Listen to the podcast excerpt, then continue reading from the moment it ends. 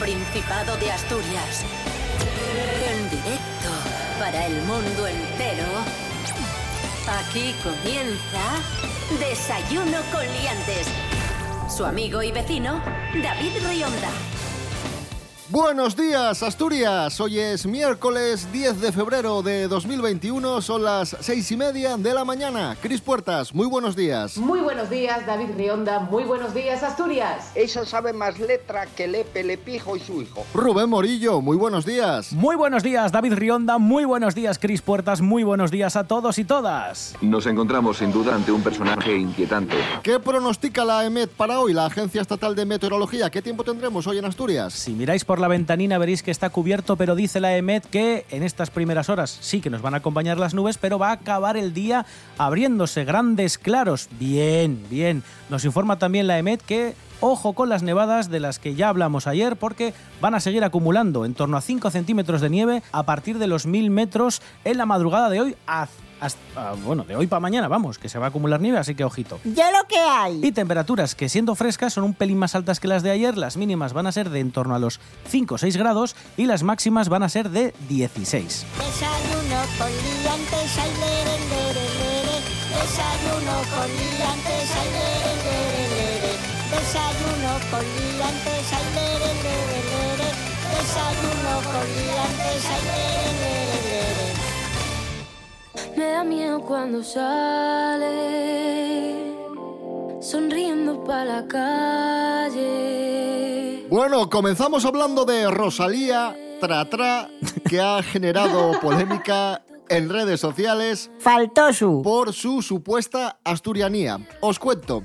Resulta que una usuaria de Twitter escribió mm, lo siguiente. El español ni siquiera es su primer idioma, es literalmente asturiana. Tuvo que aprender español ella misma. Esto fue lo que escribió una chica en Twitter. Rápidamente este tweet se hizo viral y los usuarios le, le aclararon los términos de lo que había escrito. Para empezar, Rosalía no es asturiana, es catalana. ¿De dónde viene la confusión? Que el padre de Rosalía es de Cudillero. Eso sí es cierto. El padre de Rosalía es de, de Cudillero. Es ciertísimo. Es que Rosalía solo hablaba en pichueto y nadie la entendía. Y llegó a Cataluña y dice, ¿en qué habla esta muchacha? No, y es pichueto, y es de Cudillero. No, es que... La, la gente me gusta mucho cómo mm, el proceso entre pienso una cosa y la escribo en Twitter mm, no existe. O sea, no hay, no hay, un, no hay un momento de. Vamos a ver, voy a pensar lo que estoy escribiendo antes, antes de escribirlo. Reflexión cero, sí, sí. Sí, sí, sí, sí. Es de plan, ¡ah! Venga, vamos, pa'lante, pa'lante. Oye, ¿recordáis la versión que hicimos del tema de, de Rosalía malamente en, en su momento? Por Dedicado- supuesto. Por dedicado, supuesto. dedicado al occidente de Asturias. La canción de Rosalía es Malamente y nosotros y nosotros hicimos Occidente. Vamos a escuchar un poco, venga.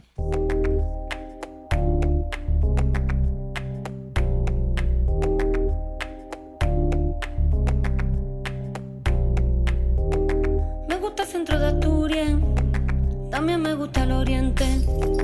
Pero quiero ir a Navarga, y eso está en el occidente. Yo no voy al extranjero, que la gente no se entiende. Voy a quedarme en Asturias, en la zona de occidente. Occidente. Sí, sí. Occidente. Bien, muy bien, muy bien, muy bien, muy bien. Ya. Occidente. Occidente. Occidente. Bien, muy bien, muy bien, muy bien, muy bien. Occidente. Uh, me dijeron de ir a Astorga, a León y Benavente. Y yo no cruzo el Pajares, me quedo en el occidente. Fuentes de Narcea y Ibia, en Degaña y buena gente. Con Antonio GPS y tira para el occidente. Occidente.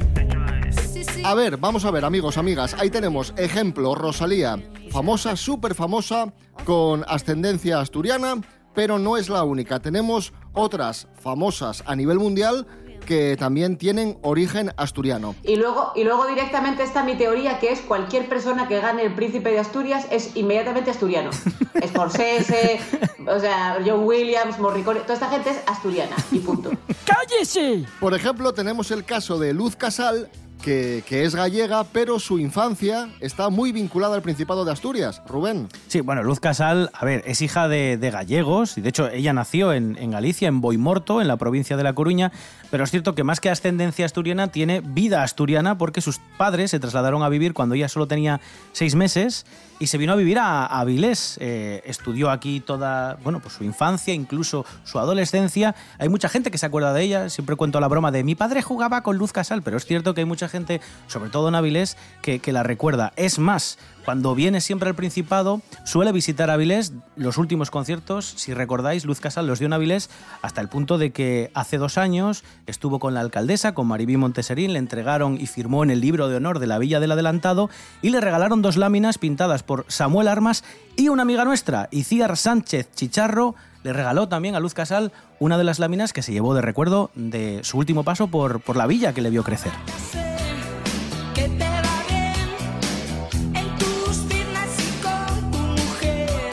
También tenemos el caso de la actriz Eva Longoria, Rubén Morillo. De, Sí. de esta has hablado mucho. Sí, sí, de hecho fue ella la que pidió que investigaran sus, sus orígenes por el apellido tan curioso que tenía, eh, hicieron un estudio de su árbol genealógico y le fascinó la historia que se abrió eh, a, a raíz de su apellido. Bueno, supo que existía Asturias, supo que había un pueblo que llevaba su apellido, el nombre de su, o sea, el nombre del pueblo es su apellido, y ella sabía que tenía algún antepasado. Removieron cielo y tierra para encontrar datos de antepasados de Balongoria del siglo XVII. No sabía muy bien si habían sido tatarabuelos, tataratar- tatarabuelos. Bueno, pues encontraron incluso eh, ascendencia asturiana de Balongoria, pues eso, con personas de- del siglo XVII. Hizo una visita al pueblo, eh, un pequeño pueblo de, de Belmonte de Miranda, ya sabéis, Longoria, Jongoria, decimos aquí. La invitaron a una espicha, lo pasó pipa, incluso ella se volcó con el pueblo, hizo donaciones a fundaciones locales también. Y dijo que le había encantado, que no conocía el norte de España, que sí que había estado en Madrid y había estado en los sitios más turísticos, pero que le parecía pues un lugar completamente diferente, todo verde, y dijo que era precioso.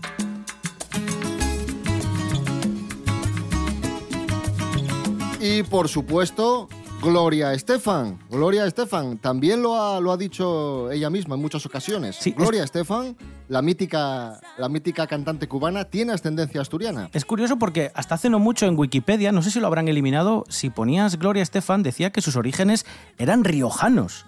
Y decías tú, pero ¿y esto de dónde sale? Bueno, sí, hubo gente que, que puso en Wikipedia que sus orígenes eran riojanos, pero es por una confusión.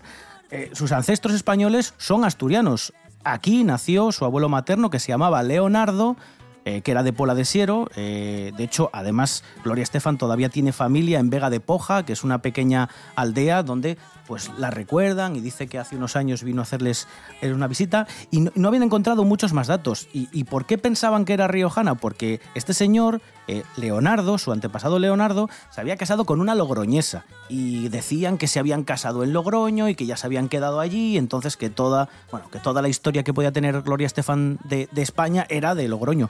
Eh, mentira, Ajá. porque preguntabas a la gente de, de la zona de Pola de Siero, eh, pues gente que había conocido a la familia y decían que no, no, no, que esa boda además se hizo en la parroquia de San Martín, en Pola de Siero, que eran de allí y que eso sí, no saben después si la partida, los documentos del casamiento se firmaron más adelante porque se trasladaron, eso no lo tenían claro, pero que, Que la no, boda... que no, que de aquí. que- la boda se había aquí. celebrado en San Martín, en Vega de Poja. ¿Dónde está Vega de Poja? Pues ya está. Pues ya está. Es que no hay Pues ya está, ya está, ya asturiana. Punto. Gloria Estefan, mi tierra. y se le escucha penar.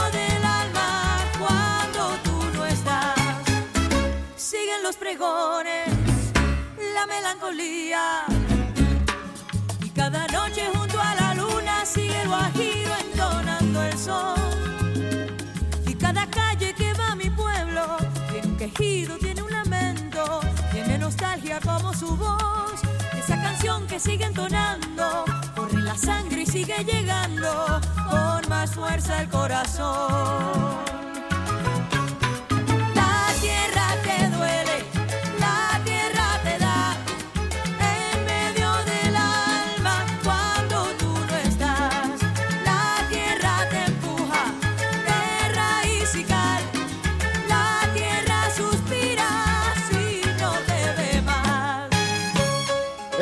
Es Desayuno con Liantes en RPA, la radio del Principado de Asturias. Esta semana se cumplen 21 años de la leyenda urbana más famosa de la historia de este país y de la más famosa de la historia de la televisión en, en España.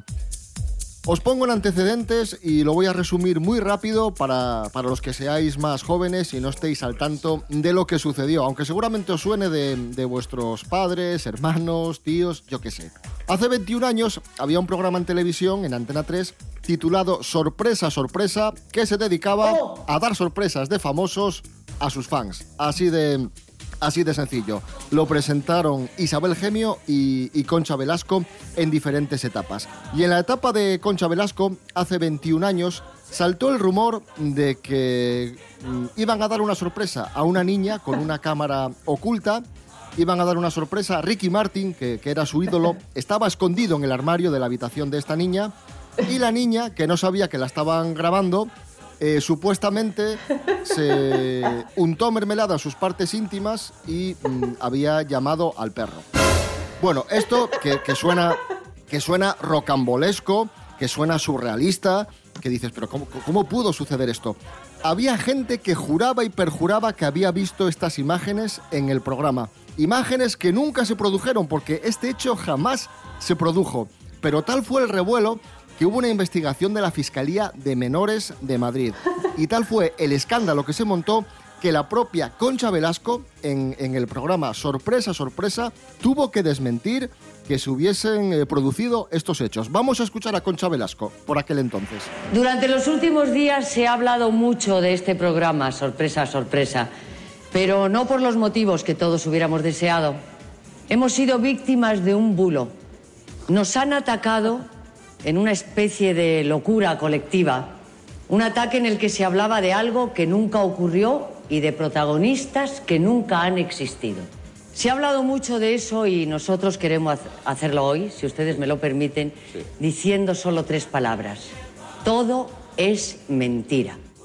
Claro, yo, a ver, la, la paranoia colectiva de- del formato sorpresa, sorpresa o inocente, inocente también, que tenían este, este tipo de historias, siempre era eso de jolín. Tú imagínate que está ahí tu ídolo escondido no sé dónde para darte una sorpresa y que tú justo, claro, como hay cámaras que te están grabando, tú no lo sabes, yo qué sé, que te sacas un moco. Algo de esto dices tú. Es que es muy, es muy fácil que quedes en ridículo si crees que no te está viendo nadie. No sé, y además en la adolescencia, que era como que todo es terrible, en plan de eso, eso es ya la, la lacra y tal, ¿no? Y entonces, claro, yo enti- entiendo que eso se pueda generar y ese rumor pueda resultar verosímil, pero que todo el mundo hubiera jurado verlo a la vez, me parece que, que, que- ¿cómo no va a haber fake news hoy en día si es que estamos predispuestos cerebralmente a estas cosas? que España es una gran nación. Así Nayé, 21 años de la leyenda del perro, el tarru mermelada y la guaja en el armario. Y güey, cúmplense 92 años desde que tuvo lugar la primer jornada de Liga. Lucía Montejo, buenos días. Muy buenos días, David. Es Sautu, un día como güey, 10 de febrero, pero de 1929, daba comienzo la Liga Española de Fútbol con la so primer jornada. El nuevo deporte se introduxera desde finales del siglo XIX. La modernidad llegara al nuestro país de la mano de la gimnasia primero y después sobre ruedes. El ciclismo foi, de fechu, el primer deporte en organizarse institucionalmente en el Estado, con la fundación de la Federación Española de Ciclismo en el 1895. Pero sería el fútbol el que finalmente triunfaría como el deporte de masas por excelencia.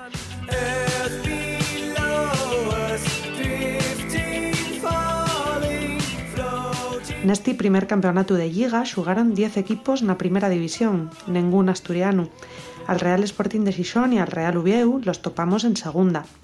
La competición entamó bien para el Real Madrid gracias al 5-0 contra la Europa, pero finó mellor para el Barcelona, que foi quien finalmente se fizo col campeonato, algamando asina el primer título de los 26 que tienen guaño. Más cosines. El máximo goleador, el Pichichi, que diríamos agora, foi el donostiarra Paco Bienzobas, de la Real Sociedad, con 16 goles. Y el Zamora, ¿pa quién sedría?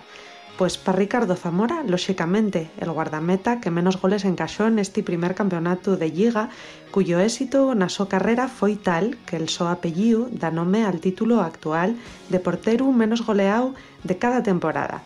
Una estrella que dende ese 1929 inda güey sigue brillando na historia del fútbol. Desayuno con liantes, con David Rionda y Rubén Morillo.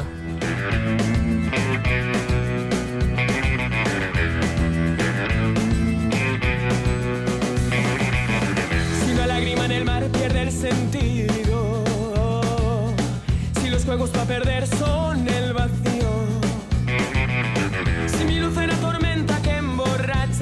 ansiedad,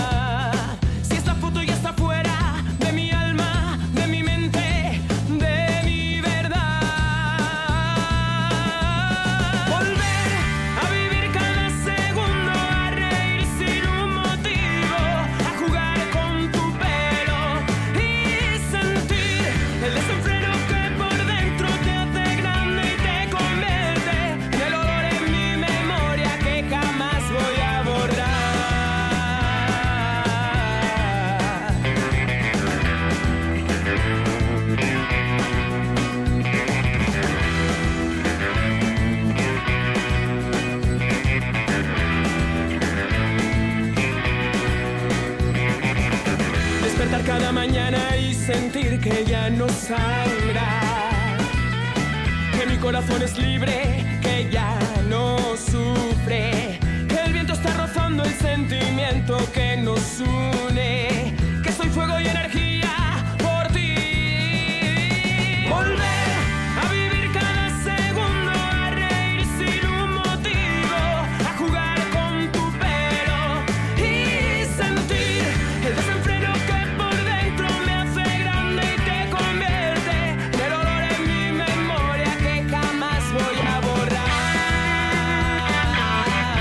Alcanzamos las 7 menos cuarto de la mañana escuchando a Sara Cangas y la canción Volver, música asturiana aquí en Desayuno con Liantes en RPA, la radio del Principado de Asturias. Hoy es miércoles 10 de febrero de 2021.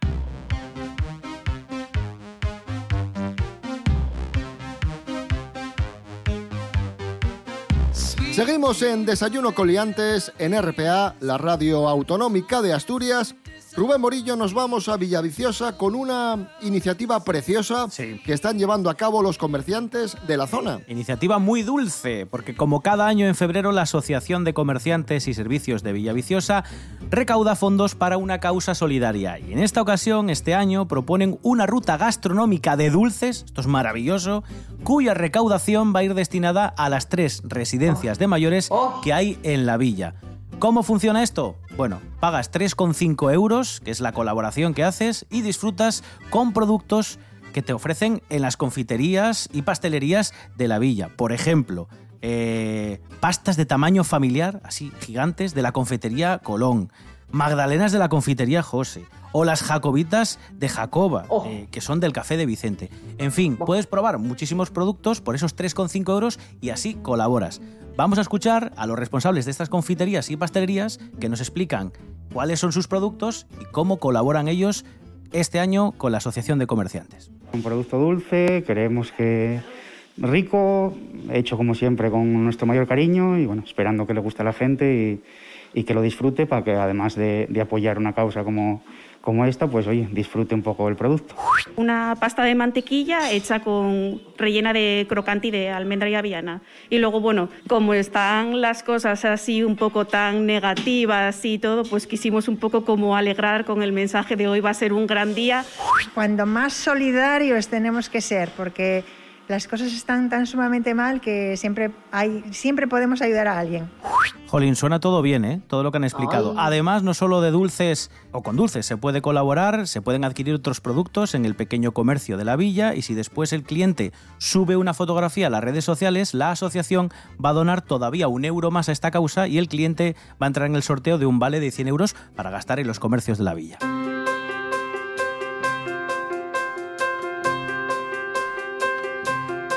Seguimos hablando de, de cosas ricas y a continuación nos hacemos eco de un tuit viral que nos dejó Bueno. perplejos. Es una publicación de la cuenta de Twitter Spanish Food, comida española, que compartió una foto de lo que presuntamente para ellos era una fabada asturiana. ¿Y la foto sabéis qué era? Sí, sí. yo- Sí, sí, la vi, la vi, la vi. Explícalo, explícalo. Era, porque- era una foto, era una foto de un cocido de maíz, carne y zanahoria. Y decían ellos, oh, qué rica la fabada asturiana. Vaya bueno, sacrilegio. vamos, en fin, en fin.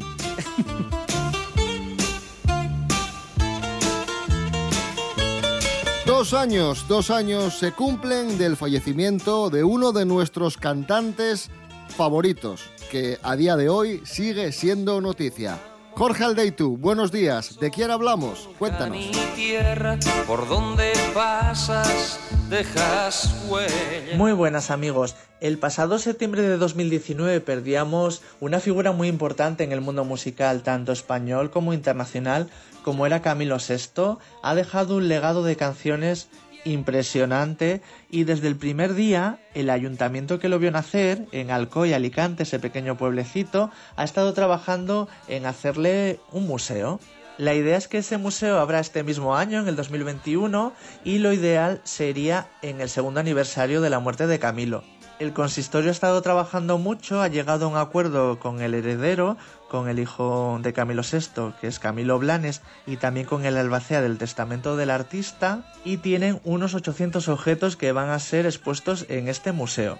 Entre estas piezas destacan objetos personales, premios, reconocimientos, archivos musicales y también vestimenta del artista. Y todos están de acuerdo en que estos objetos deban permanecer en la ciudad que ha visto nacer a, a Camilo VI. Además, para los fans va a ser como más sentimental. Ir a la ciudad que le vio nacer, ver allí sus objetos, sus cosas, visitar el museo, incluso en el cementerio pueden ver su mausoleo. Así que a ver si llegan a plazo y en septiembre inauguran este museo. Un saludo, liantes.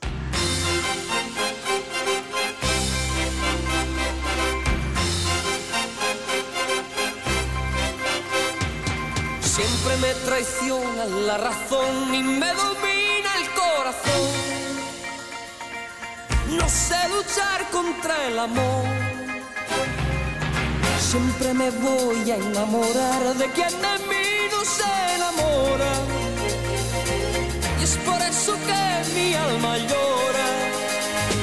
Y ya no puedo más, ya no puedo más. Siempre se repite esta misma historia.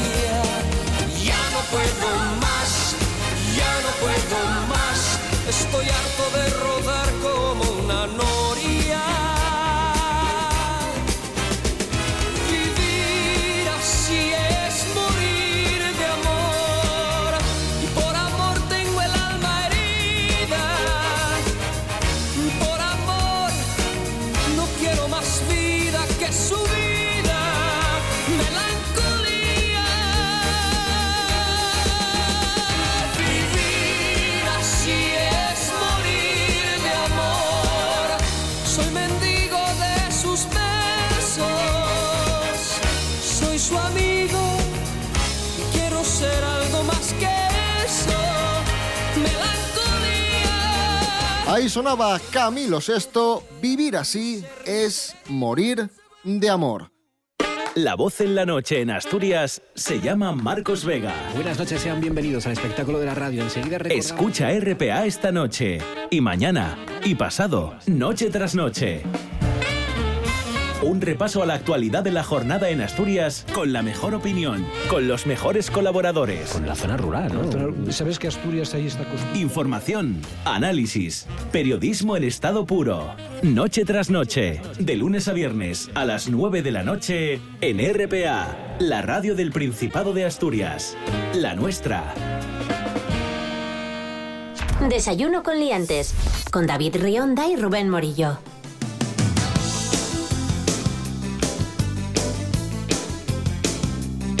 Esto es Desayuno Coliantes en RPA, la radio del Principado de Asturias, y ahora nos vamos directamente hasta Llanes, que es, según una plataforma digital llamada Musement, el pueblo más popular de Asturias. es una noticia que hemos extraído de la voz de Asturias y cómo han detectado ellos o cómo han averiguado ellos que Llanes es el pueblo más popular de Asturias, teniendo en cuenta el término que ver en.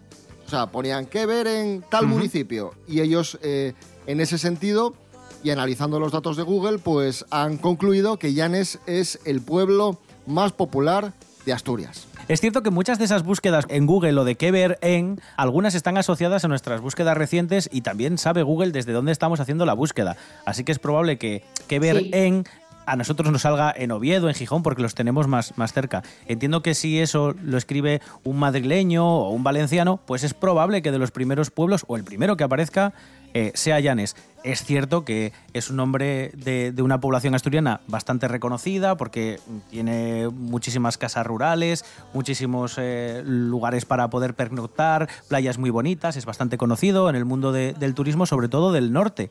Hay mucha gente que va a Cantabria o va a Bilbao y siempre sabe o le dicen que hay un pueblo muy bonito en Asturias que se llama Llanes y además les queda cerca porque le pilla la autovía del Cantábrico.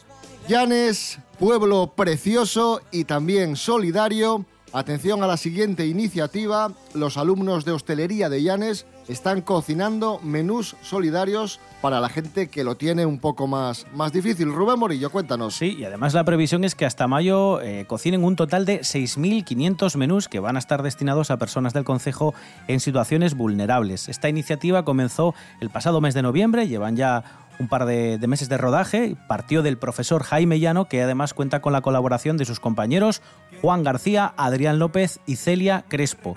46 alumnos cocinan estos 60 menús diarios de martes a viernes.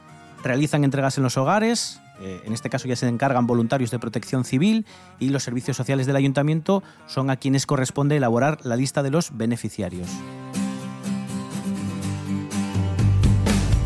Y seguimos eh, batallando, peleando con el coronavirus cuyo origen sigue sin estar claro. Hay muchas especulaciones, muchas leyendas urbanas, mucho bulo, mucho mito. No obstante, la OMS, la Organización Mundial de la Salud, considera que esto de que el coronavirus haya escapado de un laboratorio es poco probable.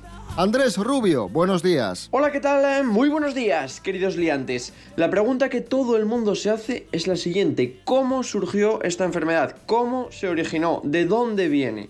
Bueno, pues desde hace unas semanas hay un equipo de expertos de la Organización Mundial de la Salud en la ciudad china de Wuhan, seguro que os suena, para investigar el origen del virus. Aún es muy pronto para sacar conclusiones, pero según varios miembros de la OMS, es poco creíble la tesis de que el coronavirus se escapó de un laboratorio. Este grupo de expertos ha visitado también el mercado de Wuhan, donde muchos sitúan el origen del virus, para tomar todo tipo de muestras y analizar todos y cada uno de los detalles. No quieren montar especulaciones y dicen que hay que dejar que actúe la ciencia para dar respuesta a esa pregunta que todos nos hacemos. ¿De dónde carajo viene el dichoso COVID-19? Un abrazo, sed felices.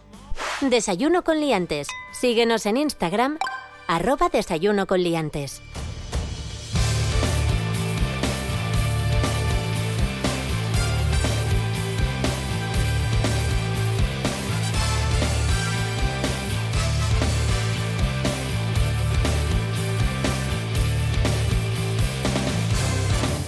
Nos vamos, volvemos mañana a las seis y media de la mañana. Recordad, redes sociales, Instagram y Facebook. Ahí estamos, www.rtpa.es. Radio a la carta. Mañana Tinder, más y mejor. Fotolog, 20, a tope. Rubén Morillo. David Rionda. Hasta mañana. Hasta mañana. Cris Puertas, hasta mañana. Hasta mañana. Aquí hay, hay nivel.